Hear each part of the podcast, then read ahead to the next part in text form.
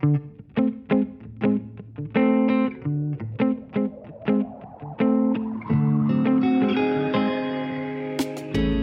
eu un moment où en me levant tous les matins, je me disais mais pourquoi je fais ça quoi j'avais ce désir brûlant de, de changer le monde. En fait, je, je voulais agir pour l'environnement et, euh, et ça m'a permis d'être en accord avec moi-même.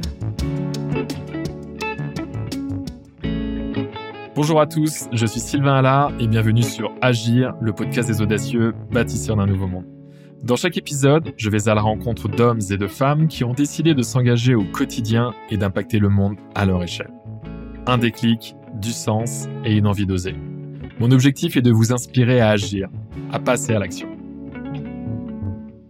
Dans le troisième épisode d'Agir le podcast, nous parlerons de cosmétiques, car je reçois Nicolas Gerlier, fondateur de La Bouche Rouge, une maison de maquillage française pionnière dans le rouge à lèvres et le sérum éco-responsable.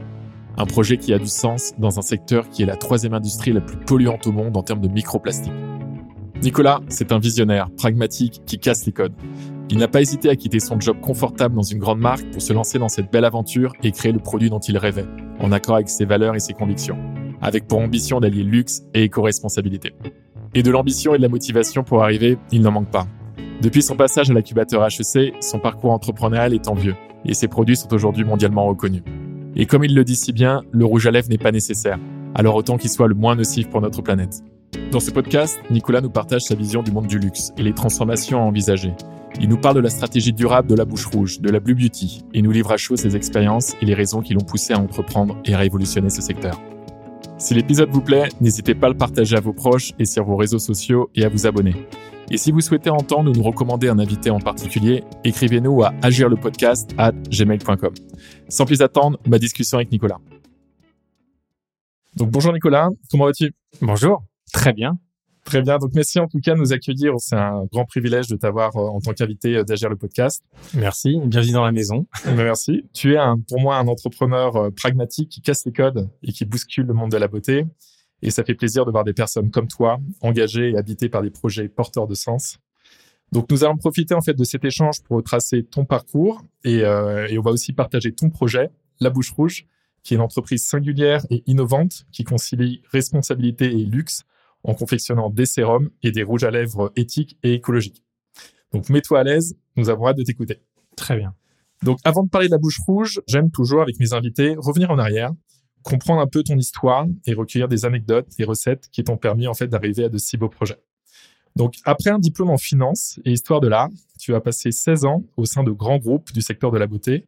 Donc on peut citer euh, Lancôme, Armani ou Koukaï. Déjà, ma première question, c'est pourquoi, après des, de telles études, tu as eu l'idée en fait de, de, travailler dans ce secteur? Euh, C'est un peu un accident. Euh, J'étais à l'époque chez Sotheby's euh, à Londres et euh, je partageais un, un appartement avec euh, différents amis. Et l'un d'entre eux s'est fiancé avec une personne qui donc a partagé notre appartement pendant un petit bout de temps et qui bossait dans ce domaine et qui m'a partagé sa passion pour son métier et qui s'appelle Stéphanie, elle se reconnaîtra. Et on est allé chez Selfridges ensemble. Euh, elle m'a montré euh, ce qu'elle faisait, les développements qu'elle avait euh, en cours. À l'époque, elle travaillait chez, chez Saint-Laurent. Et hum, ça m'a tout de suite plu. J'ai trouvé ça extrêmement intéressant parce que la beauté, et là précisément, c'était le maquillage, réconcilier un certain nombre de domaines comme le design, l'art, la mode, la recherche, l'innovation. Et je trouvais que c'était un marché extrêmement dynamique avec des propositions assez diverses.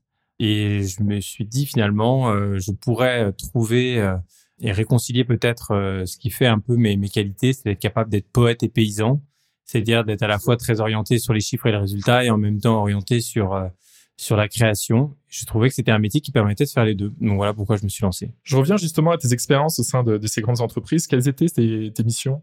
Bah, au début, euh, j'étais stagiaire. J'ai eu la chance, qu'on, on, quand je suis rentré chez, chez L'Oréal, on, on m'a pris en, en, en stage euh, pour euh, tenter euh, de voir si j'étais pas un peu trop étrange pour, pour cette entreprise, avec mon parcours qui n'avait absolument aucun lien avec la cosmétique. Et j'ai pris le pari. Je me suis dit, je vais faire six mois de stage, puis je serai embauché parce que je suis sûr que ça va marcher. Et je veux dire que ça a été clairement un coup de foot dès le début. J'ai adoré ce métier. J'ai été embauché tout de suite. Et, ce qui est assez amusant, c'est que je les ai rencontrés euh, finalement un matin et, et ils m'ont proposé euh, de rentrer euh, chez L'Oréal le jour même. Ils m'ont rappelé le soir pour passer d'autres entretiens et en fin de soirée, j'avais déjà ma proposition de, de stage de pré-embauche qui était un peu un risque pour moi parce que c'est-à-dire que je recommençais un petit peu, mais je venais à peine de commencer sur le marché du travail.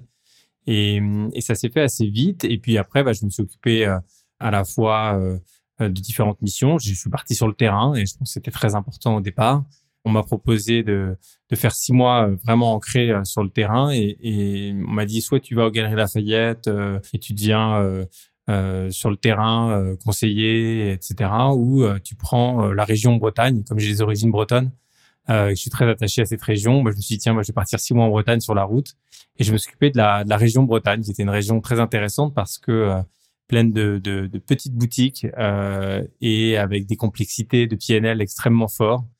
Et ça m'a appris aussi l'importance en maquillage de trouver un business model euh, rentable et efficace parce que c'est euh, dans ces dans ces contraintes extrêmes euh, qu'on comprend parfois l'enjeu de, de, la rigueur opérationnelle sur ce métier. Et donc, tu as évolué d'après dans le milieu du marketing Je suis passé de chef de produit jusqu'à directeur marketing assez rapidement, avec des responsabilités très importantes, beaucoup d'expositions. Donc voilà, c'est pour ça que j'ai tendance à, à toujours remercier aussi L'Oréal pour, pour cette expérience que j'ai énormément appris chez eux et énormément reçu. Mais c'est vrai qu'à un moment, je me suis dit que j'avais beaucoup reçu, mais qu'il fallait que je j'aligne peut-être encore davantage ma, ma vie professionnelle avec euh, mes convictions personnelles. Tu travaillais un petit peu sur les thématiques environnementales ou pas du tout dans le cadre de... Oui, un petit peu. C'était des problématiques qui étaient pas tellement prioritaires et j'avais à cœur de le faire davantage.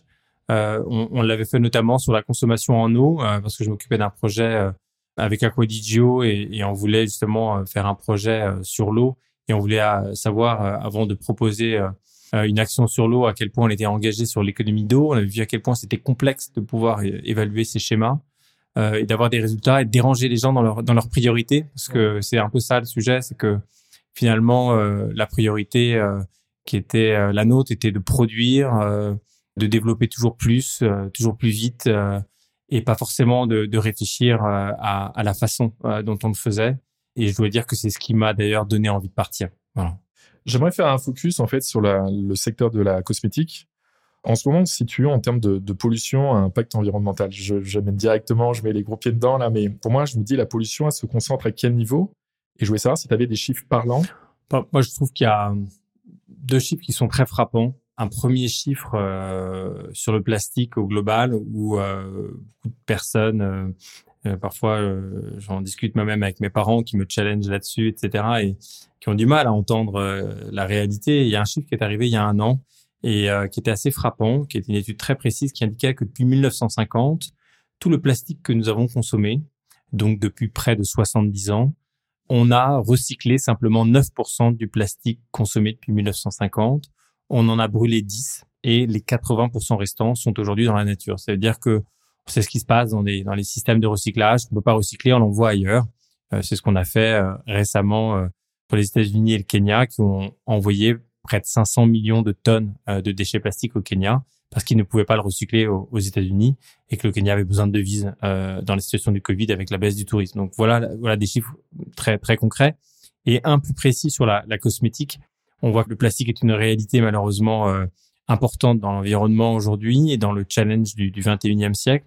Et aujourd'hui, la beauté, malheureusement, fait partie euh, du podium. C'est-à-dire que la beauté, aujourd'hui, l'industrie de la beauté est la troisième industrie la plus polluante au monde en termes de plastique. Donc, euh, il me semblait normal, il y a cinq ans, lorsque j'ai créé cette maison, de résoudre ce sujet.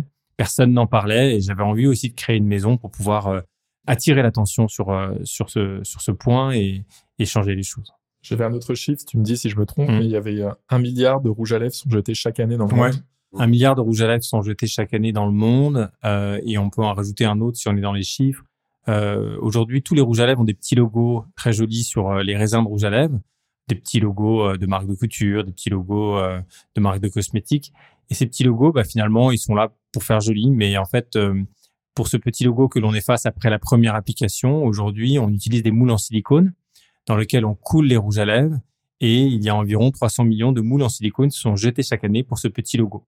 C'est pour ça que pour la bouche rouge, euh, nous on a un engagement de limiter le plastique de A à Z Et dans la production, on a décidé de reproduire dans des moules en métal, comme on faisait autrefois, euh, afin d'éviter euh, des déchets plastiques euh, qui ne sont pas nécessaires. Je crois que pour un petit logo qu'on qu'on efface à la première utilisation, on n'a plus besoin, euh, aujourd'hui, quand on connaît la conséquence des déchets plastiques, de, de le voir. Et je pense que c'est mieux même de ne pas le voir. Donc, j'invite euh, chacun à regarder son rouge à lèvres et à se demander s'il faut continuer ou pas. Voilà. Quel est le niveau d'ambition et de prise de conscience, on va dire, des entreprises du cosmétique euh, sur ces sujets-là? Parce qu'on sait quand même, euh, on, on va pas se cacher qu'il y a quand même beaucoup de greenwashing aussi dans ce, Mm. dans ce secteur d'activité. Comment tu évalues à peu près le, le niveau d'ambition euh, sur ces... Alors, je pense que l'ambition, euh, j'ai envie de penser qu'elle est, elle est sincère dans tous ces grands groupes, parce qu'il y a des gens intelligents qui ont envie de faire changer les choses. On peut pas ignorer la pollution euh, plastique aujourd'hui. On peut pas ignorer la, la, la, réalité et la nécessité de retirer la pétrochimie de, des formules de, maquillage notamment ou, dans le soin. Donc, je pense qu'il y a, y a une compréhension. Maintenant, euh, c'est plus facile pour une jeune maison comme la Bouche Rouge d'aller vite et de marcher du bon pas avec euh, les bonnes règles parce que on on n'a pas tout passé à changer et des centaines de millions d'investissements à, à, à remplacer.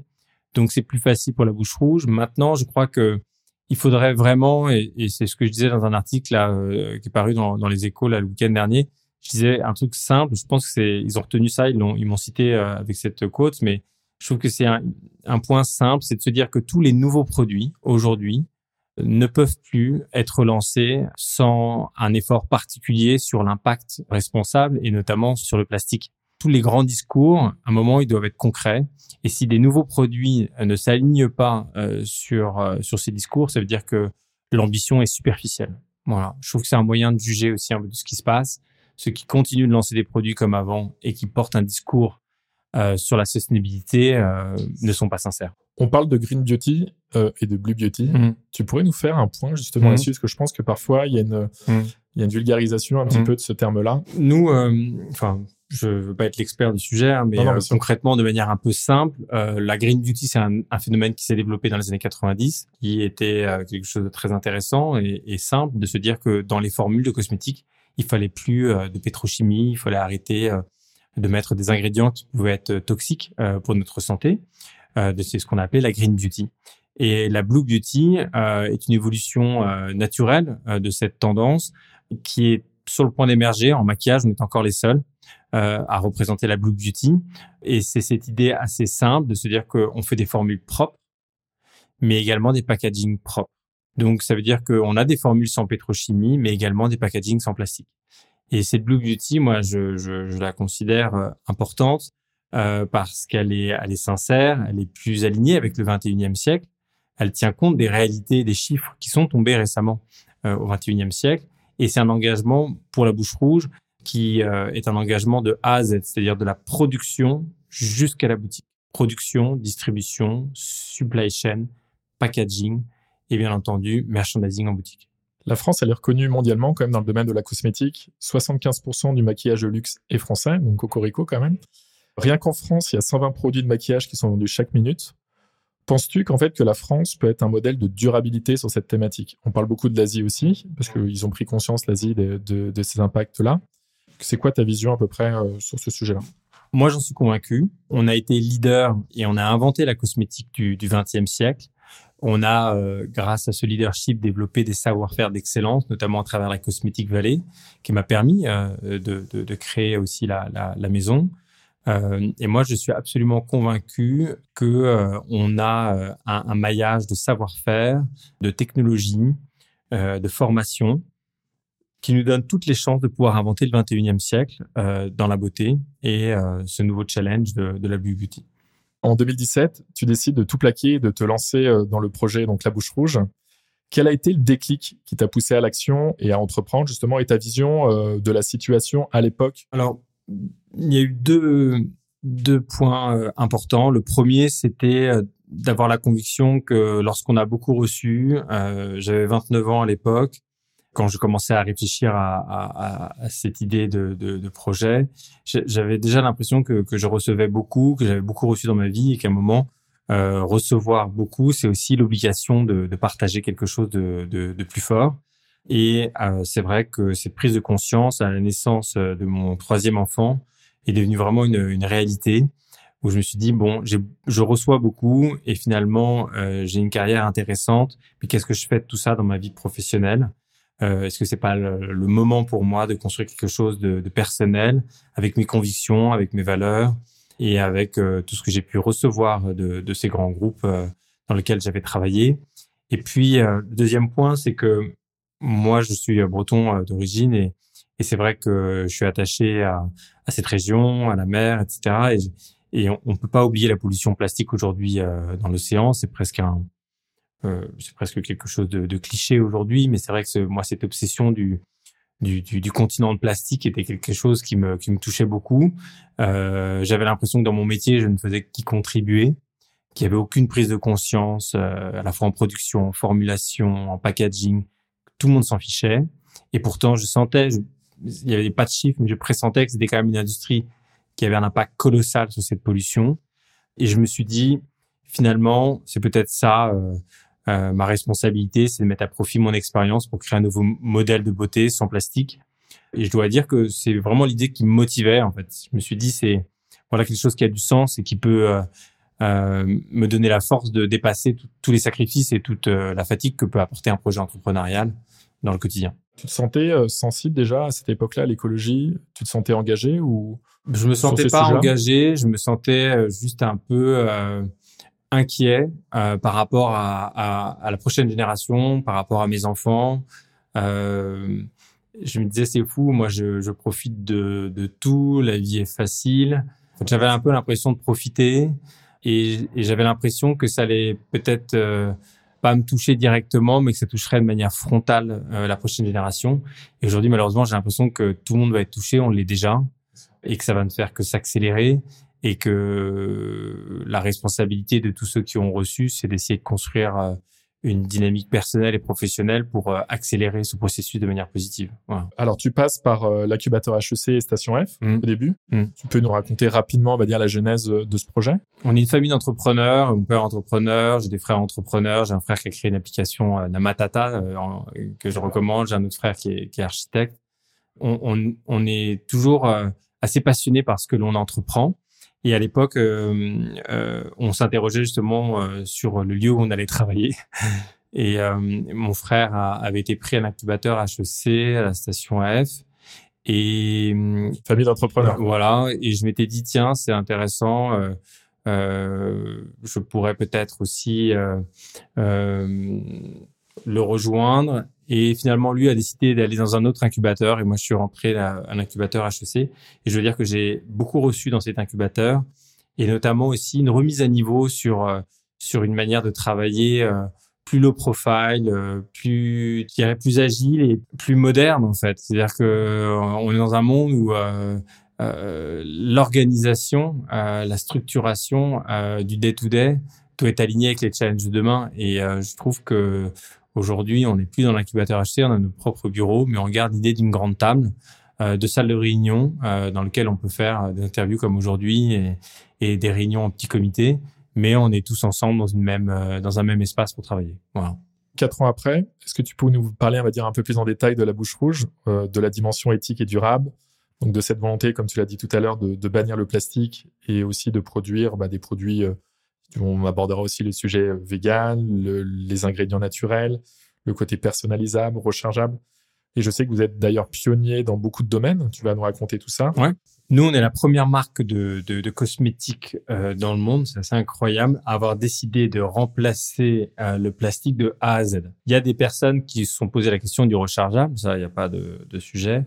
Il y a des personnes qui sont euh, poser euh, la question euh, de formules plus propres, mais aucune marque de cosmétiques avant la bouche rouge a, a pris un projet à cœur de développer une ligne de maquillage de A à Z, production, formulation, supply chain, packaging, distribution, sans plastique. Voilà, c'est un challenge qui est un challenge de tous les jours dans un processus d'amélioration continue, avec cette culture de la perfection, de l'exigence et de l'authenticité aussi. Donc, euh, on a commencé à la fois euh, par une ambition simple, créer notre propre labo et notre unité de production, parce que avant de poser une promesse, c'était impossible de la tenir avec des suppliers et des sous-traitants. Il fallait qu'on fasse en interne. Il n'y avait aucun sous-traitant qui était capable de tenir cette promesse et de la garantir. Donc, on a créé notre labo. On, on, la Bouche Rouge, c'est le labo pionnier de la Blue Beauty en France. Donc, on, on a vraiment à, à, cœur de, de, de, développer ce laboratoire. on est sur le point de déménager notre laboratoire vers un, espace encore plus grand, six fois plus grand très prochainement. Donc, c'est un nouveau challenge aussi pour nous. On a repensé, bien entendu, le packaging avec ces objets en métal, avec une idée simple de se dire que finalement, c'est bien de faire du rechargeable, mais c'est aussi intéressant de, de, recharger des objets euh, qui ont envie d'être rechargés. C'est-à-dire que moi, je ne crois pas au rechargeable si on n'a pas cette idée simple de se dire que l'objet euh, donne envie de le recharger. Et euh, nous, c'est simple, mais nos objets sont les objets de haute maroquinerie, travaillés dans l'excellence artisanale. Et, ces objets-là, ce sont des objets pour la vie. Euh, quand on a un objet précieux, on ne le jette pas. Et donc, on le recharge. Mais il fallait aussi que le recharge soit éco-responsable. Donc, on a travaillé aussi innovation sur les mécanismes de recharge. On a gagné euh, le LuxPack Monaco en, 2018 pour notre recharge de, rouge à lèvres, qui était la, première recharge euh, de, rouge à lèvres, qui est toujours la seule recharge de, rouge à lèvres sans microplastique. On a gagné d'autres prix, comme le prix Marie-Claire, comme le prix Allure, comme le prix euh, Vogue, pour la qualité de nos formules, qui démontre aussi le savoir-faire qu'on a pu faire avec la bouche rouge grâce à notre laboratoire. Et puis, on a aussi une expérience euh, que l'on peut découvrir, par exemple, au Bon Marché, au Galeries Lafayette ou, ou euh, à travers le monde, où on a euh, toujours à cœur de ne pas mettre de plastique dans nos boutiques.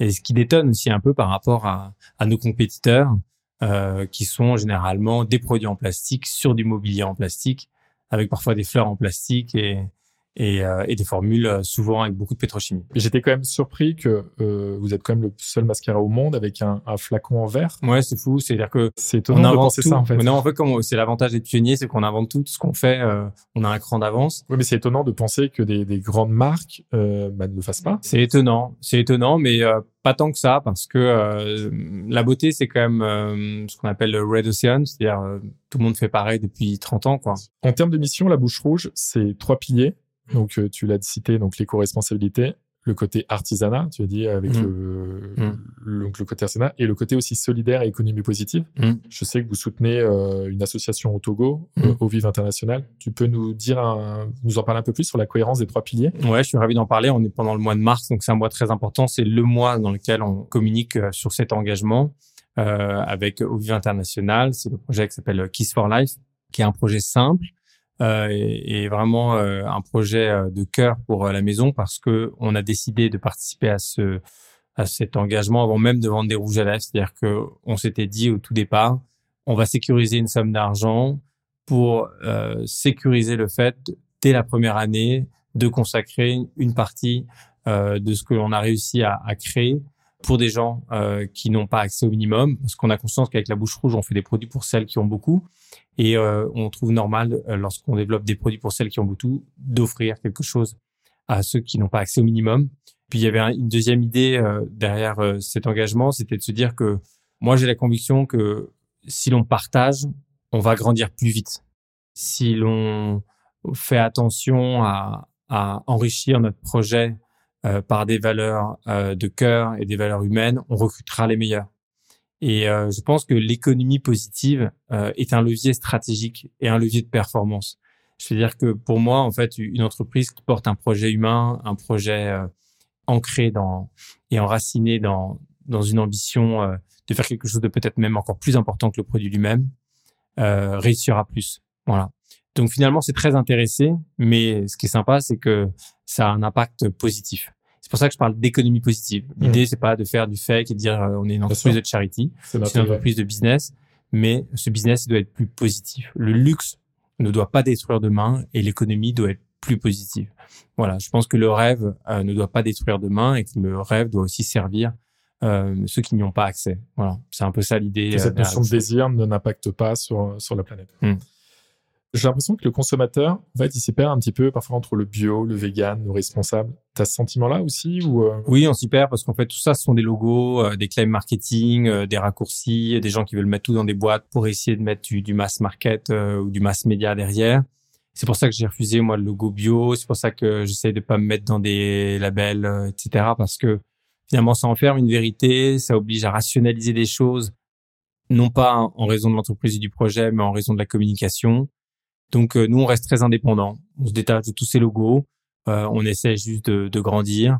Par exemple, on avait des formules avec de la cire d'abeille au départ. Quand on a appris que la cire d'abeille venait à 90% de l'extérieur et bien souvent de la Chine et, mmh. et avec euh, aucune traçabilité sur les formules et donc notamment sur les pesticides qui sont utilisés euh, euh dans, dans, les fleurs dans lesquelles euh, les, les, abeilles butinent. Donc on, on, voit que finalement on est devenu une marque végane, mais pas parce qu'on trouvait que vegan c'était important et trendy ou je ne sais quoi. C'est c'est juste parce qu'on on, s'est rendu compte que la traçabilité n'était pas au rendez-vous avec nos partenaires, qui soi-disant faisaient ça en France, mais en fait ils ne faisaient que couler la cire d'abeilles en France et ils importaient euh, euh, la cire d'Asie. Donc voilà, pour toutes ces raisons, nous on veut pas de logo, mais on, on se dit voilà notre engagement vis-à-vis de, de, nos clientes, c'est de se dire qu'on est une maison qui cherche à, à, à limiter euh, l'impact du plastique dans la beauté, qui est pour moi la grande priorité et, euh, et qui doit diriger la construction de, de tout nouveau produit qui se lance en, en cosmétique. Et puis le deuxième challenge, c'est de faire des formules qui sont propres pour euh, euh, la planète et propre pour euh, celles qui les utilisent. Et c'est pour ça qu'on n'a aucune pétrochimie, notamment dans, dans nos formules. Voilà. Vous êtes combien actuellement à la Bouche Rouge?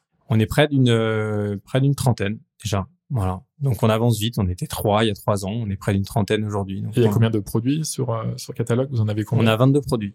On avait un produit pendant trois ans et puis là on a lancé depuis septembre notre ligne de maquillage avec, euh, comme tu disais, euh, le premier mascara en verre au monde euh, à 39 euros, donc 99% naturel. Donc on propose vraiment des, des jolis objets, des jolies formules. C'est vrai qu'on n'est pas très cher en plus à 39 euros. Non, en fait la bouche rouge n'est pas une marque chère, c'est une marque qui invite à consommer autrement. C'est-à-dire qu'on achète des objets qui sont rechargeables, qui coûtent 60 euros à peu près, et qui sont des objets qui ont le prix de leur valeur, c'est-à-dire sont des objets faits à la main avec de l'upcycling de cuir très précieux qui sont faits par, euh, les tanneries du Puy et euh, qui euh, sont les cuirs utilisés par les, les, plus jolis sacs. Hein, donc c'est vraiment des cuirs de très grande qualité.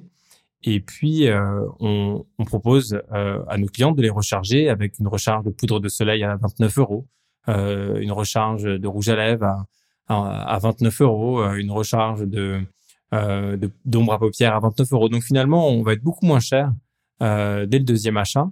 Et, euh, et, nos clientes qui nous suivent et qui nous restent fidèles euh, l'ont bien compris, c'est que finalement, elles se font plus plaisir, euh, elles ont des formules plus propres, elles ont des formules efficaces et en même temps, elles consomment mieux. Donc voilà, c'est ça, la bouche rouge, c'est mieux pour vous et mieux pour la planète. Voilà.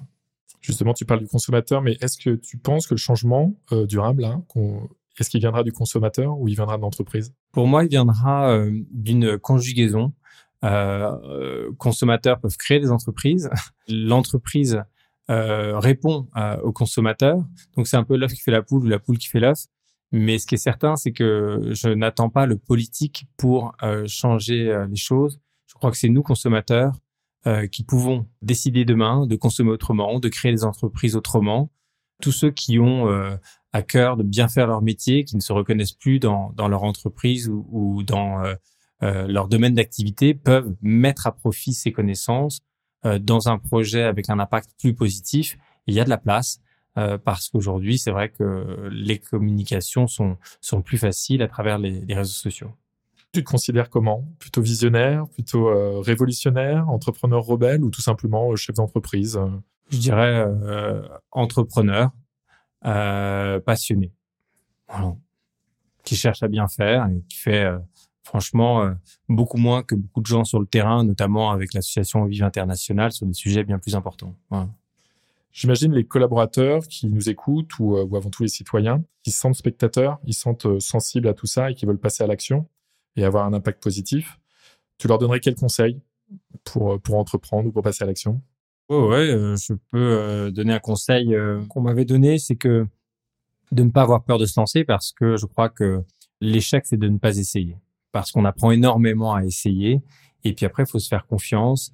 Et euh, il y a un effet boule de neige quand on est entrepreneur et une idée en appelle une autre, euh, une rencontre permet de construire encore euh, davantage l'idée.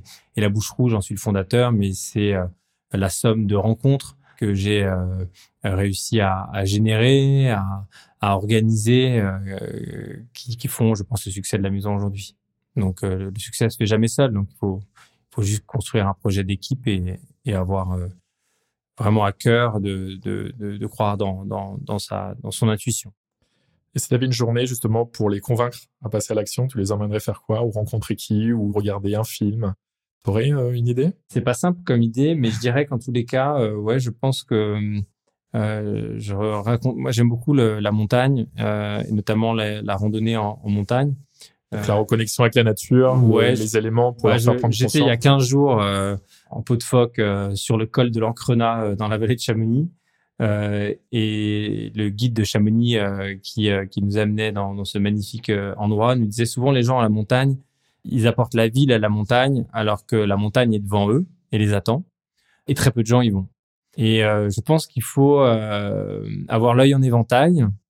Et je trouve que la nature est un endroit euh, merveilleux pour euh, se ressourcer, se recentrer. Et, euh, moi, j'appelle tous ceux qui ont des bonnes énergies à créer des projets qui protègent cette nature qui est extrêmement fragile. La vallée de Chamonix, c'est le glacier et on sait que le glacier est en train de disparaître. Peut-être que dans 30 ans, il n'y en aura plus. Et on voit bien les, dégâts climatiques que cela peut engendrer à, à grande échelle. Donc, je pense que aller dans la nature et, et se dire qu'il y a peut-être des idées et des projets qui peuvent la servir, euh, ça peut être un bon point de départ. Il y a des personnes qui t'ont inspiré, toi, ou des projets? Bien sûr, euh, des personnes comme euh, Ezra Petronio, euh, qui a participé à, à, à travailler sur la direction de création, euh, des entrepreneurs euh, euh, qui ont réussi des, des, des, des grands projets euh, à grande échelle et de manière très rapide. Euh, voilà, des, des artistes euh, indépendants qui lâchent rien et qui restent euh, arc-boutés à leurs principes, euh, même s'ils vendent rien. euh, voilà, c'est Si on devait finir par une petite citation optimiste, un petit mot pour la fin pour les, tous les auditeurs qui nous écoutent, ce serait quoi? Sometimes you win, sometimes you learn. Je pense qu'il faut avoir à cœur de, de toujours penser de manière positive. Parfois, euh, il y a des périodes plus faciles, parfois c'est plus difficile. La période de Covid en est un bon exemple. Mais pourtant, dans chaque période, il y a des opportunités à prendre et je pense que le Covid est en train d'ouvrir le 21e siècle et donc euh, va accélérer tous ceux qui euh, souhaitent développer des idées vers le 21e siècle et tourner vers le 21e siècle et un impact positif.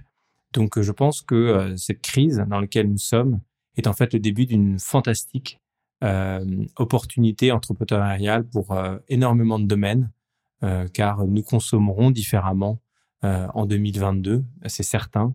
Et nous, on le voit déjà, on n'a jamais vendu autant de rouge à lèvres, et pourtant, le marché des rouges à lèvres est à moins 75%. Un grand merci Nicolas pour Merci. cette discussion euh, authentique. J'espère que l'avenir va te sourire et que cette dynamique euh, durable, porteur de sens, va se propager euh, davantage. Euh, je pense qu'on a vraiment besoin de, de personnes comme toi, qui soient audacieuses, humanistes et euh, pleines d'énergie. Donc en tout cas, tout le meilleur et euh, je le souhaite à la bouche rouge et à, et à toi-même. Merci beaucoup, merci pour cet échange. Merci à tous pour votre écoute et si cet épisode vous a plu, n'hésitez pas à partager le podcast et à mettre une note sur la plateforme Apple Podcast. À très bientôt!